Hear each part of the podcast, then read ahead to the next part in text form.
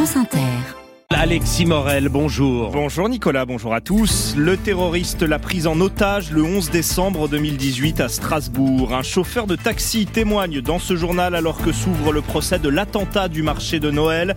Cinq morts il y a un peu plus de cinq ans, donc en pleine festivité de fin d'année.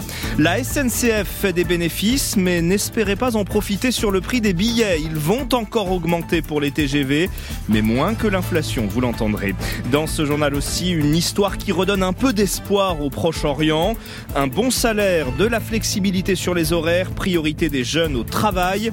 Et un anniversaire tous les 4 ans seulement, joie et malheur des natifs du 29 février. Au micro de Sonia De Villers dans 20 minutes, aujourd'hui Fabrice Leggeri, ancien directeur de l'agence européenne Frontex, aujourd'hui candidat RN aux élections européennes.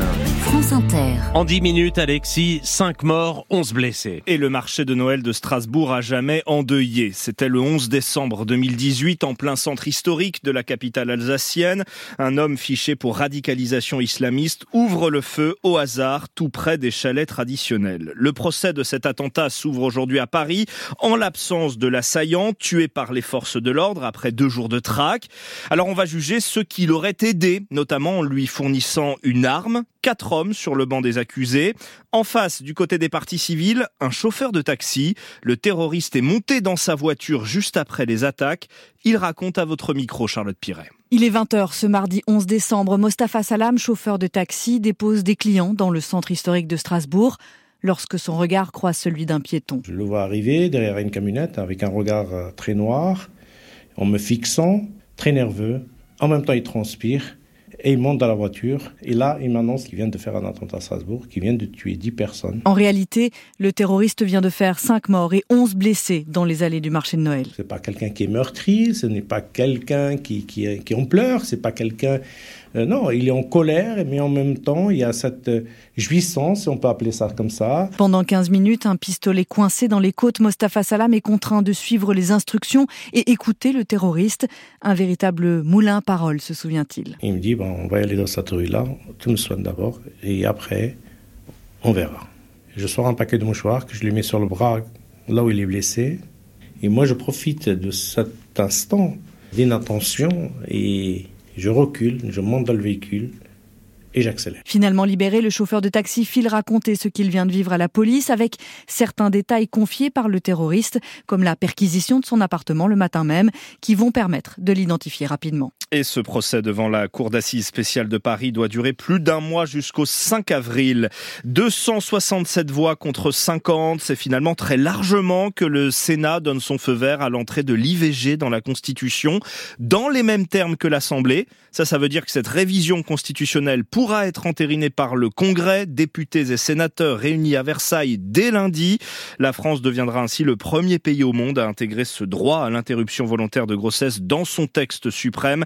Les associations féministes revendiquent une victoire historique. Témoignage dans le journal de 8 heures. Il est 7h33 à la SNCF, des résultats dans le vert, mais pas de cadeau pour les clients. L'entreprise ferroviaire annonce plus d'un milliard d'euros de bénéfices en 2023, en baisse par rapport à 2022, mais ça reste très positif. La fréquentation des TGV et des TER est en hausse. Pour autant, la SNCF ne compte pas réduire les prix de ses billets, Ninoc Louis, bien au contraire. Prendre le train coûte encore un peu plus cher. Le prix du billet TGV Inouï a augmenté en moyenne de 2,6% cette année pour les voyageurs qui ne possèdent pas de carte avantage.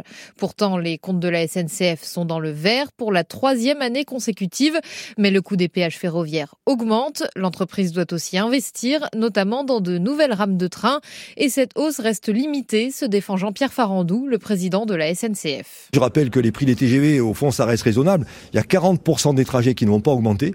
Tous les Ouigo et les trains d'équilibre pas d'augmentation. Sur les 60% restants, on a fait le choix de les augmenter que de 2,6% en moyenne, ce qui est l'inflation, alors que nos coûts réels euh, augmentent eux de 4 à 5%. Donc voilà, donc une augmentation très modérée des prix pour que le TGV reste accessible au plus grand nombre. Mais l'an dernier, déjà, le prix des billets a augmenté de 5% en moyenne. Il faut par exemple débourser jusqu'à 97 euros pour un trajet Paris-Rennes en début de soirée et en pleine semaine. Et plus la demande est importante, plus le billet coûte cher. C'est la technique dite du yield management management pratiqué par la SNCF. Seule consolation pour les voyageurs, les tarifs n'augmenteront pas sur les trains Ouigo et Intercité cette année. La SNCF face à un défi historique cet été, transporter les visiteurs des JO. À cinq mois de l'échéance, l'événement devient un peu plus concret aujourd'hui avec l'inauguration du village olympique en Seine-Saint-Denis par Emmanuel Macron. Gigantesque quartier de 80 bâtiments, 3000 appartements sortis de terre en 7 ans à peine. Visite guidée dès maintenant sur le site d'Inter. La barre des 30 000 morts franchie ce matin à Gaza selon le bilan du Hamas, près de cinq mois après le début de la guerre. Dans ce contexte dramatique, une lueur d'espoir ce matin. Non, ce conflit n'a pas encore coupé tous les ponts entre Israéliens et Palestiniens. La preuve avec l'histoire d'Izar Yari. Avant la guerre, ce bénévole israélien aidait des enfants malades de Gaza à recevoir des soins en Israël. Le 7 octobre dernier, il a perdu des proches dans les massacres du Hamas. Mais aujourd'hui, il poursuit tout de même sa mission, cette fois en Cisjordanie occupée. Notre correspondant Thibault Lefebvre l'a rencontré. Checkpoint de Tarkoumia, 6 heures du matin. Ah, les militaires sont à cran sur un parking juste après le point de contrôle. Isa retrouve un adolescent et un petit garçon. Le premier a 15 ans et l'autre 5 ans. Ils s'appellent Atia et Mohamed. Ils sont palestiniens, tous les deux atteints d'un cancer et ils sont accompagnés par leurs parents. Une heure de route plus tard, Izar dépose les malades devant l'hôpital Shiba à Tel Aviv. Sa mission s'arrête là. J'avais de bons amis parmi les victimes assassinées, surtout dans le kibbutz de Be'eri. Mais si j'arrête d'aider les Palestiniens, alors ce sera comme si le mal avait gagné. Et nous, nous sommes du côté du bien. Atia, l'adolescent, est depuis quelques mois en rémission. Mais son père Ziad l'accompagne toujours à l'hôpital pour des contrôles.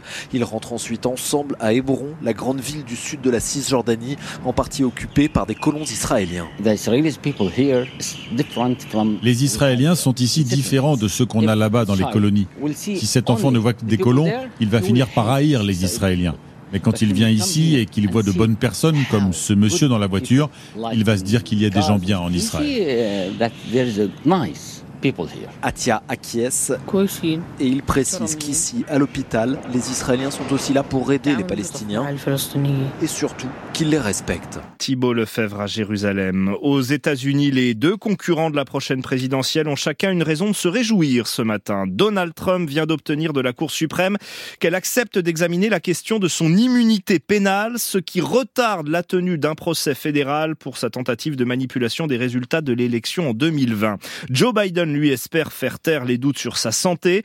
Après sa visite médicale annuelle, le médecin de la Maison Blanche le juge complètement apte à exercer ses fonctions. Fouille systématique et force de l'ordre sur le qui-vive dans les rues de N'Djamena, la capitale du Tchad, sous tension après une succession d'événements qui font craindre un emballement. D'abord l'arrestation d'un membre d'un parti d'opposition, puis une attaque contre les services de renseignement et ces dernières heures des tirs entendus en pleine rue, l'internet mobile est coupé. En France, quels sont les critères d'un job de rêve pour les jeunes générations? France Inter vous dévoile ce matin en exclusivité le baromètre du bonheur au travail selon les 18-24 ans, réalisé par l'Institut BVA pour l'école de commerce ISC Paris. Sonia Princet, la priorité pour les jeunes interrogés, ça reste le salaire. Bien gagner sa vie est la priorité pour de plus en plus de jeunes. Dans cette enquête, 44% répondent que la rémunération est le premier critère de choix d'un travail. C'est aussi ce que dit Max, étudiant en informatique. Si on commence déjà avec de l'argent, on sait euh, vers où on peut euh, aller ou même créer sa propre entreprise, son propre business et gagner encore plus derrière. Donc euh, pour moi, le salaire revient dans un premier temps être le plus important quand on commence le travail.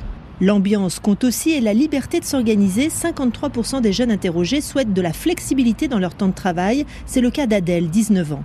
Pouvoir être assez, assez libre, pas trop contrainte non plus. Pouvoir décider de moi-même de, ce que je veux faire, euh, de mes horaires, etc.